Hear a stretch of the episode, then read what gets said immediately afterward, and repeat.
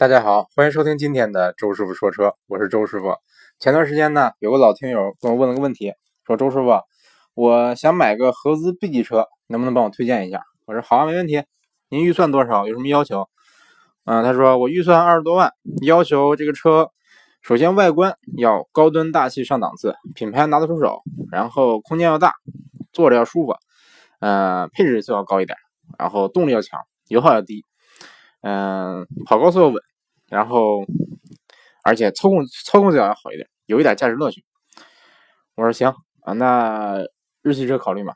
他说，哎，日系车，我是回民呐，是不是？怎么能买日系车？再说了，前段时间菲律宾闹得凶，是不是？我我我不敢买日系车，怕怕被砸。我说行，那韩系车考虑吗？他说，哎，我特别不喜欢韩国棒子，嗯，不考虑韩系车。那法系车考虑吗？他说法系车不行，这个我。不大喜欢法国人，法国人支持达赖喇嘛，支持藏独，怎么着怎么着。然后，而且法国人的车太奇葩了，不保值，不买。我说那美国车呢？他说哎，美国车，呃，太费油了，然后反正就不喜欢。我说那那意大利车呢？他说啊，意大利人嘎着窝比较臭啊，所以我不喜欢意大利车，不考虑。但是意大利车你想买没有？嗯，那我说你是不是想买个德系车？你是不是看的是帕萨特？他说：“哎，周师傅，你真是料事如神，我就是想买帕萨特，你你帮我参谋参谋，帕萨特和迈腾哪个车好？嗯，你说你开开始就说你想买帕萨特不完了吗？是不是？不用我这这么绕的这么大圈，又试探这试探那的，是不是？嗯，那有关帕萨特、迈腾哪个车好？这个问题真是老生常谈了，好多人问过。嗯，首先说一下这两个车的历史吧。嗯，帕萨特呢，就是可以说是美版的帕萨特。”就是 对这个说的有点绕口啊。中国的帕萨特是美版的帕萨特，中国的迈腾呢是欧版的帕萨特。也就是说，这个迈腾跟帕萨特比，它要稍微原汁原味一点。啊，然后因因为这个怎么说呢？中国的这个引进帕萨特这个历史啊比较错综复杂，嗯，一代一代的比较比较麻烦，又是什么领域啊、新领域啊等等等，啊，反正很很麻烦。咱就说现款哈，其实在这次迈腾。这个刚刚上市上市的一款这个全新迈腾啊，就是在我大概是八月份回国的时候正好试的是，呃，在它这个换代之前呢，其实这个老一点的迈腾和老一点的和上次小改款之前的这个帕萨特呢，基本上来说是差不多的。外观像周叔我这么会猜车的这个人人号称我不是号称不是号称啊，大家送我外号叫猜车小王子，是不是？我猜车的时候就怕猜两种车，一个是猜宝马内饰，一个猜大众内饰，还有猜大众大众的外观。大众的外观真是太难猜了，尤其是帕萨特、迈腾，离远了看、离近了看我都分不清。反正这个正面我是分不大清啊，但是屁股我能分清啊，这个因为写的字呢。总之，这个你虽然说外观内饰看着差不多吧，啊，内饰是有点区别的。比如说这个帕萨特，它是用这个那种特别显老的桃木比较多，他觉得这个这样比较老气，不是不是，他不是他他不觉得老气啊。大众可能觉得这样比较呃成熟，比较豪华，对不对？他可能这么觉得啊。然后迈腾就是用这些银色的金金属这个拉丝儿的这这些材质多一点，就是给人年稍微年轻一点的感觉。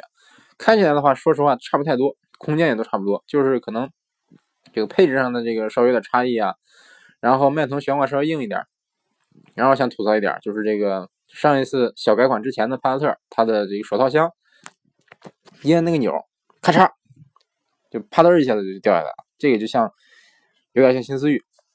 反正这个价位的车哈，二十万以内的车，啊，不能二十万以内，十万以上的车吧，我我反正我我也看过不少了。基本上来说，我印象中啊，这这样做工的基本上只有新思域和这个改款前的帕萨特啊。所以说，哎，当然这是个怎么说呢？这其实是也不是个多么重要的问题啊，就稍微的把那个把它阻尼感做的稍微大一点就完事儿了，是不是？你包括你自己也可以改，但是。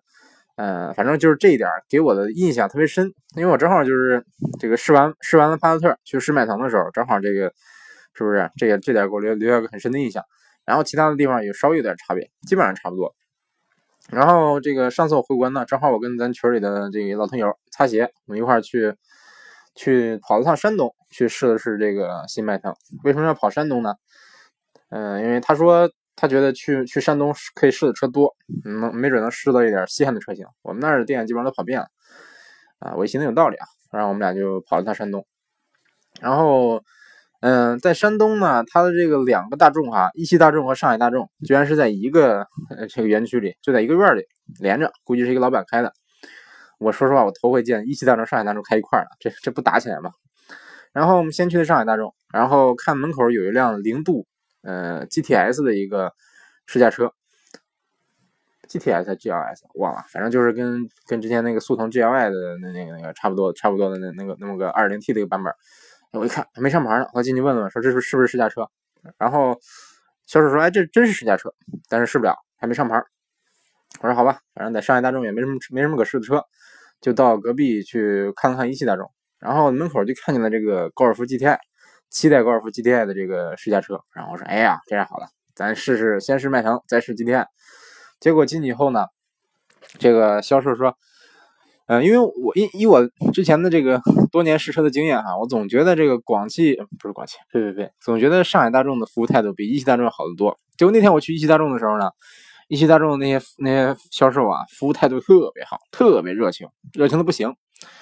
后来开始我不知道为什么，后来我他他们把原因说出来了，说今天有暗访，今天来自沈阳的那些 领导们，就是就就下来等于说是。先上午先暗访，就是那种叫神秘访客。先我不说我是领导，我先过来偷偷看一看，看一眼。之前就就有发过邮件提提醒提醒他们说这几天这个要有领导来视察，但是他们不知道，然后一直就算戒备着吧。结果上午来了以后呢，下午呃中午又来了一趟，说啊我们就是我们上午刚来暗访，下午我们告告诉你了，我们就是领导过来视察的，你们给我好好什么着。然后我去的时候，那几个销售在那背话术呢，就在那今正好我去的时候，他们就要就就是要这个查。新迈腾这个车要查这个试驾车的状况，然后查一查这些销售、这些这些销售们啊，他们这个话术背的熟不熟？就是什么上海上上海大众快递接跑啊，不是不是，不能不能背这个啊，背迈腾，迈腾这个什么迈腾的广告词我不熟啊，反正就是就让他们背这个，呃，然后说到这也挺也挺心疼这个销售的。那他说，那您您想试驾能不能稍微等一等，等这些领导们走了，咱们再试。我说行，那现在不是迈腾，我能不能先试试这个高尔夫？高尔夫 GTS 呀，不不不，高尔夫 GTI 呀，对不对？啊，他说可以啊，我这边看看，让他去看看，说，哎呀，不好意思，现在车好像检修着呢，怎么怎么着，怎么着，还是就有什么问题啊？还还是该保养了，我忘了，我忘了，反正他说了一个理由，说试不了。我说行，那我就想就试新迈腾吧，啊，那我一会儿回来试吧。然后就出，我们就出去出去到隔壁，嗯，不能说隔壁吧，稍微走了走，找了一个东本，那找了一个东本试的是新思域，然后回来以后。又回来试这个新迈腾，当时这个领导已经走了，然后我们就放放心的试了。嗯，简单说呢，先说静态吧，因为这个迈腾上市之后，我在我们那儿的这个一汽大众，两个一汽大众都看过这个迈腾，然后看过很多次。但是我们那儿的展车都是这个顶配，都是液晶仪表的那个那个版本，我就想看看，说我我因为之前之之前看这个网上出谍照的时候就。它就基本上来说曝光的都是一些带全液晶液晶仪表的一个版本的迈腾，我寻思说啊，那低配什么样？不可能全系标配吧？结果一直没见着这个不带不带液晶仪表的版本的这个展车，结果到了山东才见了一辆，结果他那个试驾居然试驾车居然也是个低配车，反正，嗯，我感觉哈，这这一代的这个迈腾的低配的仪表哈，真丑，丑的不行了，跟老款没法比了，跟帕萨特没法比了，我不知道为什么，反正。也 不好意思，反正对这个，嗯，对这个普通版本仪表仪表我不是太满意。然后液晶仪表的呢，那毫无疑问啊，那那很满意啊，那么那么一大，反正一那不是那么大一块儿，但是呃对，反正里面有一点啊，就是说液晶仪表它有一个算是缺点吧，啊也不一定是通病吧，反正这个经常会出现这种问题，就是在在冬天的时候比较冷的时候，这液晶因为它有一个合理的工作温度，比如说这个你车特别冷。冬天刚刚刚这个着车的时候，可能车里边特别凉，特别凉，零下五十度，呃或者零下十度，你这个仪仪表它会产生残影，或者说或者更冷的时候，可能直接给你冻的，把这个这个液晶液晶屏幕给你冻出雪花来了，是不是？都有可能啊，机械仪表就不会这样。当然也不是说所有的这液晶仪表都这样，而且有一些做的稍微差一点液晶仪表呢，它在平常平常的时候，正常温度下，它这个这个转速和时速的显示呢，都有一点滞后。嗯，这个我这点我我我没我没有试出来的这个新迈腾上有没有这个问题啊？反正因为当时试的是一个一个普通版本的一个迈腾，反正这个液晶仪表的版本，我一打开车门，刷刷就这个出了出了一行字儿，一汽大众，然后又是动画什么的，反正感觉逼格挺高的啊。然后这个大众的，嗯，怎么说呢？大众的中控系统一直以来做的不错，呃，包括这代的迈腾也是，它这个当时我们看的展车屏幕比较大，是一个十点几的我忘了，反正那它那个版本的那个导航我试了试还挺好用的，稍微也有也有延迟，这个肯定没法跟没法跟手机比，但是在这些众多厂商的这个导航里边啊，大家都都不太好用，它算算比较好用的，然后。呃，基本上来说，这个内饰虽然重新设计了吧，然后我感觉区别也不是太大，就是给你感觉好像好像更年轻一点，更高档一点。但是我感觉现在大众的内饰已经没什么可动的地方了，就是甚至我觉得上一代帕萨特的这个内饰，嗯嗯，不是帕萨特，上代内迈腾的内饰，我觉得呃比较经典了，基本上现在已经不怎么不不怎么能动了。这个你动稍微动一动，是不是？你这大众是不是它的特点就是大众，就是我要。就是一百年都不变，它是这是它的它的它的这个算是一个特点吧。所以说现在不能使劲改，包括这外观，外观其实其实我感觉好看一些了。嗯，这个新新的这个特别长的这个大灯，把这个前前脸勾的特别扁，让人感觉哎这车好宽呐这种感觉。然后高配的这个 LED LED 大灯，包括日行灯，呃日行灯特别复杂，有一道杠，就是三个小杠勾出来一个小勾勾出这个灯的轮廓。呃，等等等等，反正特别复杂。都说这奥迪是玩灯的，但是大众嘛，一汽大众跟奥迪的关系大家都知道。嗯，总的来说，外观内饰我不怎么说了，这个大家大家都都可以上网查图，或者说直接到店里去看。外观内饰，我我的感觉是比老款好看了。嗯，然后开起来呢，嗯，怎么说呢？嗯，我感觉啊，我个人感觉就是这一代的 MQB 平台出的车啊，出的大车，我都不是太满意，包括这个全新速派。包括这现在的这个新迈腾，我都不是太满意。但是它这个它出的这个小车反而是，我感觉还不错。你像高七，嗯，包括这个明锐都感觉还行。包括这零度，包括这个奥奥迪 A 三，感觉都都都比都不错，比老款都有个提升。但是这个大车反而是，嗯，你比如说速派吧，我感觉没什么提升，甚至说有有点下降。你像这新速派跟老速派比。我感觉它它这个悬挂是更硬了一点，就是没有嗯，反正说跟老跟老款比的话，它这个高级感稍微差了点意思啊，包括隔音也是。然后你要说你说它换了全新动力总成吧，换了这个第三代一八八八，包括这个新的变速箱，它都加速也没多快，动力给我感觉也没什么变化。包括迈腾也是，嗯，这一代迈腾给我的感觉就是就是几乎没什么变化，跟那个跟上上次这个等于说小改款的这个。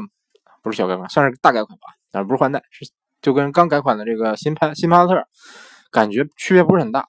我是很很仔细的去体会了啊，这代迈腾它的悬挂更软了，更舒服了。也就是说，它更软更舒服意味着什么呢？意味着它更像帕萨特了。之前的老帕萨特就是比迈腾更舒服一点的这么这么一个版版本，结果现在迈腾你也变舒服了。行，那你跟帕萨特是不是还有什么区别？是不是？当然区别是有，嗯，它转向给我的给我的印象特别深啊，转向就是。呃，方向盘比以前沉了，呃，就是你比如说在在正常行驶的时候啊，尤其是你方向盘转动一个大角度的时候，感觉往外拽的这个劲儿，就明显比这个帕萨特稍微沉一点。但是这个新迈腾它的指向不是太精准，开起来感觉这个车有点稍微的有那么一点拖泥带水的这种感觉，不是不像那个帕萨特操控那么精准了啊。啊，有有的人可能说啊，帕萨特那不是个挺商务的车吗？为什么说它操控精准呢？其实之前帕萨特确实挺商务，确实。开着坐着还算舒服，但是，呃，它的运动底子并不差。你真说劈个弯啊，是不是？我我急急加速啊，跑个山呢，其实可以。它它的运动底子不差。但是这台迈腾呢，我就感觉，首先它指向我不是太喜欢，就总总觉得，当时我印象特别深，在一个大直道上，我就来回变了变了半天，这个变左道变右道，来回变道，我就感觉。怎怎么回事？这个大众怎么怎么现在调教这一款这个这个迈腾怎么会出现这种问题？我我反正我挺纳闷的啊。然后然后这一代这个迈腾它的隔音哈，或者说这 NVH，就是整体对这个隔音对噪音的嗯，包括对震动的一个抑制做的稍微差一点，比这个比老迈腾比没有没有提升，甚至稍微有点下降，我感觉，嗯，反正绝对没有提升。嗯，总之我对这个新迈腾大概感觉就是说。变化不大，它的变化都几乎都没有往好的地方变，除了这个更软的这个悬挂。另外一点就是，嗯，它这个虽然说换了这个新的变速箱啊，但是还是双离合，然后这个换了新一代的188，完了我寻思说，嗯，你会不会说像像之前还还不会出现之前那个这个老版本上，比如说你起步这车不走这这这种感觉呢？还真有。而且甚至我感觉有点，我我有点感觉比老款还要更严重了，比这个之前试的帕萨特和老迈腾比，我感觉还要更严重一点。就是说你起起步的时候，低速跟车的时候那种乏力的那种感觉。反正你急急加速的时候动力确实有啊，你真的说你地地板油跑跑零到一百，它的加速是很快的。但是反而你在市区里停停走停停走走，或者说我挪个车，我缓慢的跟车，这段这段情况下呢，其实是开起来是很难受的，就是你。你这个刹车抬抬起来以后，它车不怎么往前走，你得你得给油，你给给浅了也不走，你给深了它窜，大概就是这么感觉。啊，经常我会提到这个所谓的线性这么这么个词儿啊，很多人很多朋友可能开车开的少，他不理解什么叫线性。嗯，怎么说呢？什么叫线性啊？我之前举个举个举过一个例子啊，但是说那期节目好像被删了，那我再举一遍，就是说你你用一个你用一个壶给你的杯子里倒水。比如说你杯子不大，或者说啊啊这边倒酒吧，你周叔喜欢喝酒。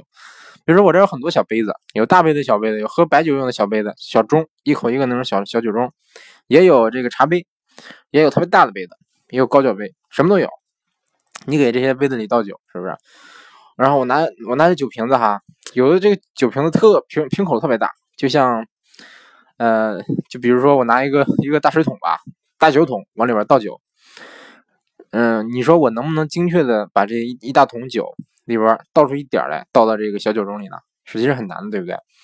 那比如说我我我这个，比如说我这这个酒，它是个挺小一瓶酒，然后它有有一个就是那种调酒用的，我忘了叫什么了，反正就是插在这个这个瓶瓶口上，然后往外倒的时候，每一次这么一倒，就是就一倒一盎司，一倒一盎司一盎司那样的一个东西，忘了叫什么了。如果你拿这个倒，那就能倒得更稳，对不对？嗯，这个这个例子说明什么呢？就是说，什么叫线性呢？就是我拿一个特别好倒酒的一个一个一个一个酒瓶子往杯子里倒酒，我能准确的倒到这个，比如说这个杯子里的酒跟这个跟杯口齐平，倒的慢慢的不不溢出来。这就是说，如果说这这个酒好倒的话，我可能可以很容易的做到做到这样。但是说有的车呢。或者说有的酒瓶子，比如说有的酒就是大酒桶吧，它虽然说里边装酒多，我可以倒很多，我可以倒很快，但是说我就想精准的控制这个，想把这个酒杯倒满的时候，它不容易，它很可能会洒出来。嗯，我这个说的车所谓的线性不线性，大概就是这样。嗯，什么叫线性呢？就是你想倒多少酒就能倒倒出多少来。不线性呢，就是说你稍微倒一点儿，车酒不往外走，然后你稍微这个酒瓶子稍微稍微这个倾斜的角度大了一点的话，叭叭叭就就就倒倒了一桌子。大概就这么感觉，所以说，呃，你尤其是在城市里开，你车的油门的线性程度、动力的响应响应速度和线性程度，我感觉是挺影响这个整个的这个行驶行驶质感的。呃，所以说这是我为什么一直不喜欢这些，尤其是大众的这些双离合的车、双离合加涡轮增压的车，我不喜欢就是就是因为这个，因为，嗯，你比如说日系、日韩系，他们倾向于把这个油门调的比较灵敏，你稍微油油门一点，它车就窜出去了，不至于窜出去，但是说起码能给你一个。呃，给你一个足够的一个加速度，虽然说你可能说急加速跑零到一百，它可能加速没有那么快，但是你你正常开的时候，代步的时候，或者市区里开的时候，基本上能满足你的要求，而且基本上来说就是比较动力比较听话，比较好开。呃，那话说回来，接着说这个新迈腾和帕萨特的区别哈，说实话区别不大。嗯，就是我我啊，对我我我特别有印象一点就是后排。嗯，比如说顶配顶配的这个迈腾和顶配帕萨特，帕萨特的后排没有 USB 接口，然后迈腾多一个接口，它俩都有后排出风口，都有这个后排的温度调节，都有那个二百二十伏的那种这个插座，啊，这点二百二十伏插座这是好事啊。这个同级别里其实有的车不多，如果有的话呢，自然是非常方便的。但是正常人也，其实后排你插插座、插电脑的情况也不多，也也就是那些可能商务精英吧，可能比如说这个小老板，他可能。没事坐坐车的时候，这个还要办个工，是不是拿个电脑等等？嗯，总之，嗯，我觉得有比没有好啊。嗯，基本上就是，嗯，差了一个 USB 接口，然后前排都差不多，我感觉。嗯，基本上来说，它的那个按键布局啊，包括储物空间呢，都跟老款比没有太大的区别。啊，就是它这个大屏更好用了，这点这点我想点个赞吧。还有就是它的液晶仪表，这个逼格也提升了，然后也加入了一些更高科技的配置。包括这个给我给我印象比较深的就是那个抬头显示啊啊，当然抬头显示我想吐槽一点，就是很多这个市面上的很多抬头显示，就是把这个时速投到前前方挡玻璃上这个技术啊，嗯，你开的时候，如果说你你注意看这个速度的话，你可能会头晕。反正我是会头晕啊，不知道我不知道大家会不会头晕啊？啊，所以说我我我身边有的朋友他买了一个车比较配置比较高，带这个抬头显示，他也会把这个配置关了。啊，开始我问他为什么，他说啊头晕。我开始还不信，直到我第一次开这个车的时候，发现哎，真是啊，真有点头晕。而且试过很多车，基本上都是头晕。还有的车就是它它太低了，嗯，我太高，我看不见这个投影。呃，你比如说这个，比如说这个马自达的这昂克赛拉。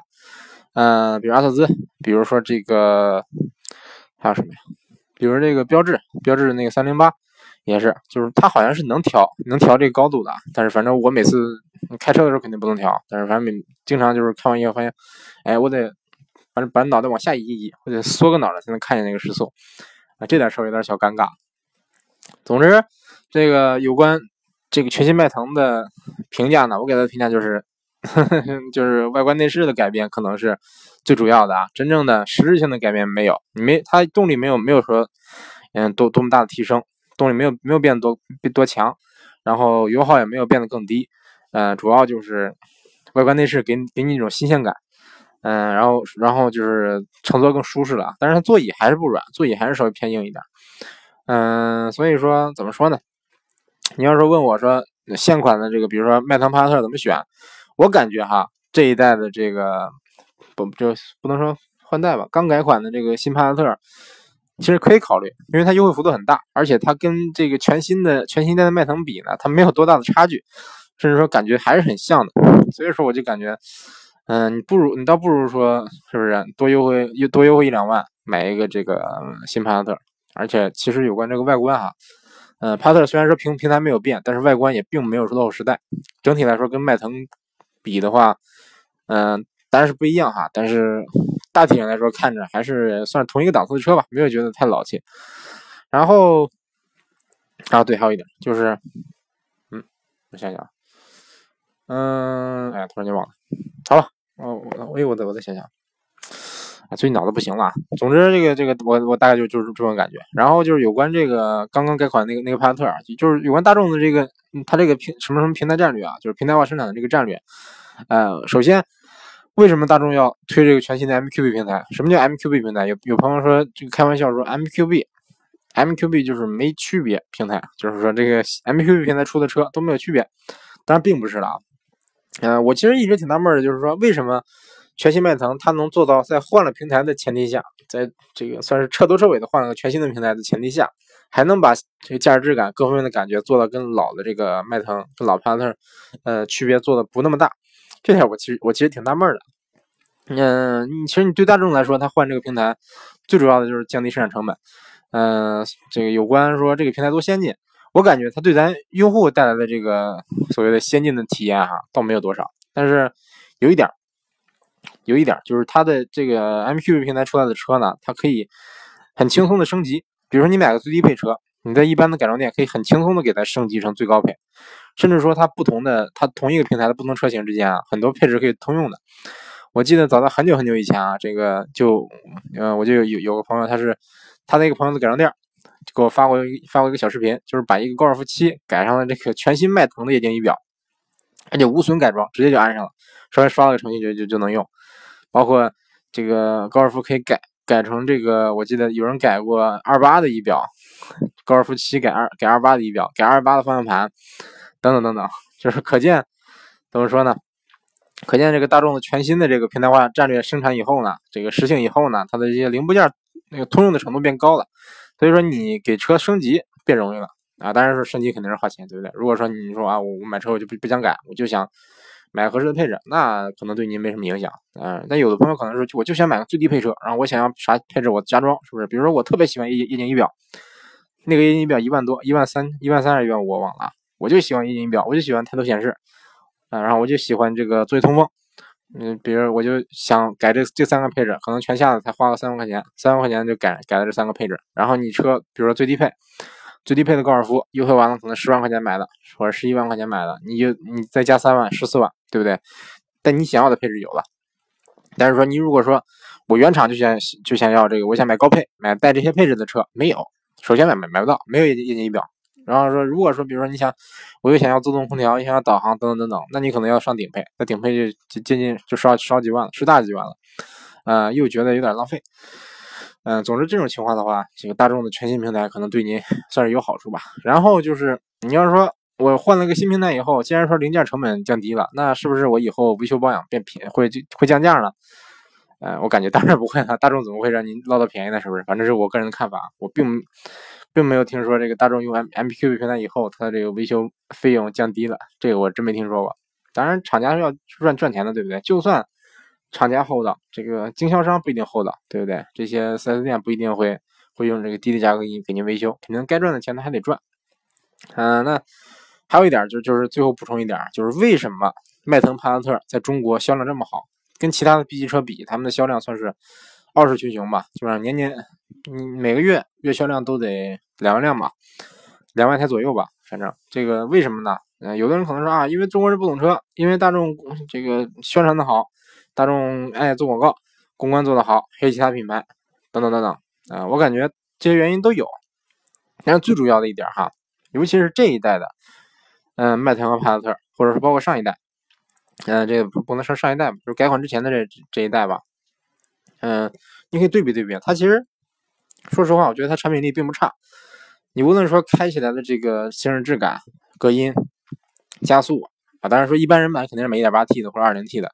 1.8T 的它这个你真的全力加速，尤其是你去试驾的时候，销售员带你去试试这个加速的时候，肯定他他不不会用 1.4T 的带你试，对不对？肯定用 1.2T 的，甚至说啊不是不是 1.2T，是肯定 1.8T 或者 2.0T 的。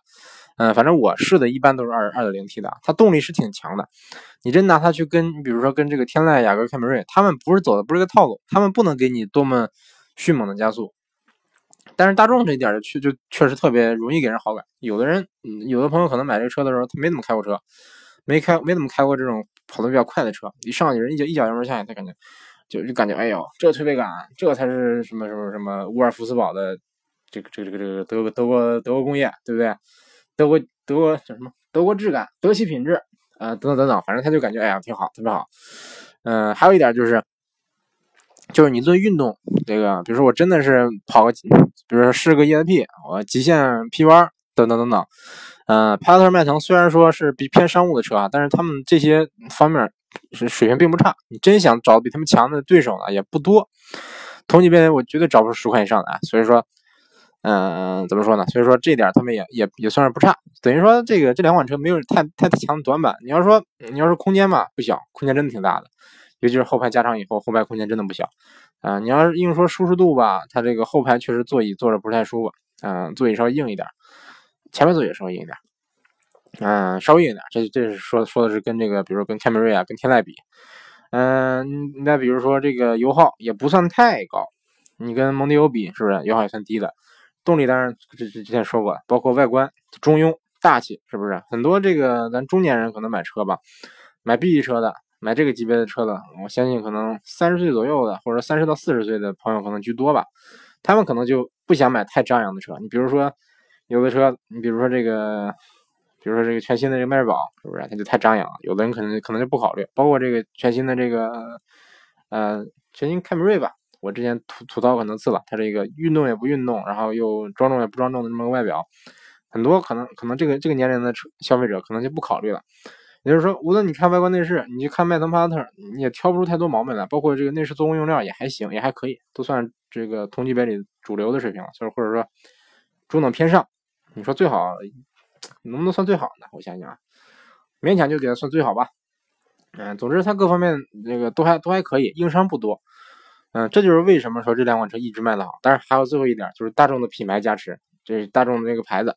嗯，说说白了就是这个牌子。刚才说的所谓的什么公关好、营销好呀，等等等等，基本上来说也是挂在挂在这个牌子上。所以说，综合这些点，导致说迈腾、帕萨特他们在这个在中国的消费消费市场算是所向披靡，卖的特别好。啊，这个是可以理解的，并不是因我我觉得并不是说你买帕萨特、买迈腾就是不懂车。嗯，这点你跟朗逸和宝来卖的好又不是一回事啊！你你你要说朗逸、宝来卖的好，因为中国人不懂车，这点这点我相信，呃，肯定有这个元素。但是说你说买这个帕萨特、买迈腾的人不懂车，啊，我是持一个怀疑的态度啊。当然，我也不是说就是懂车的人一定买买迈腾、买帕萨特，只是说怎么说呢？嗯，只是说这两款车其实说实话，嗯，实力比较均衡。真的比较均衡，不大好意思，不大容易挑硬伤。但是我之前说的说的这这它这这优点啊，是在新车的状态状态下啊，在一个新车没有任何问题的前提下，我不能代表说它买了以后不出故障、不烧机油、不坏、变速箱不坏，是不是？这个不能保证。反正只是单说试驾吧，就是说，因为因为很多很多朋友买车之前可能是去店里试驾，他感受的是这个车试驾车的这个状态，啊，买回来以后基本上大概也也是这样。但是说这试驾车。那出什么毛病，人人肯定不会告诉你，是不是？出毛病，这个店里肯定自己修好了，修好了再接再接着您试。所以说，哎，基本上就这样吧。呃，今天聊聊了不少有关这新迈腾，其实上市有段时间了，一直没说。嗯，也有不少朋友在问，所以说今天呢就简单聊一聊，大概聊了有个半小时吧。啊，总之大家如果有什么这个想知道、想了解的，比如说选车、用车方面的一些问题，可以跟我咨询。比如说您可以私信我，或者说可以。呃，关注周师傅订阅号，呃，或者说您可以关注周师傅的这个新浪微博“周师傅说车”，等等等等。总之，您有有有问题的话，有什么问题的话，周师傅一定尽量帮您解决。那感谢您收听今天的周师傅说车，下期节目再见。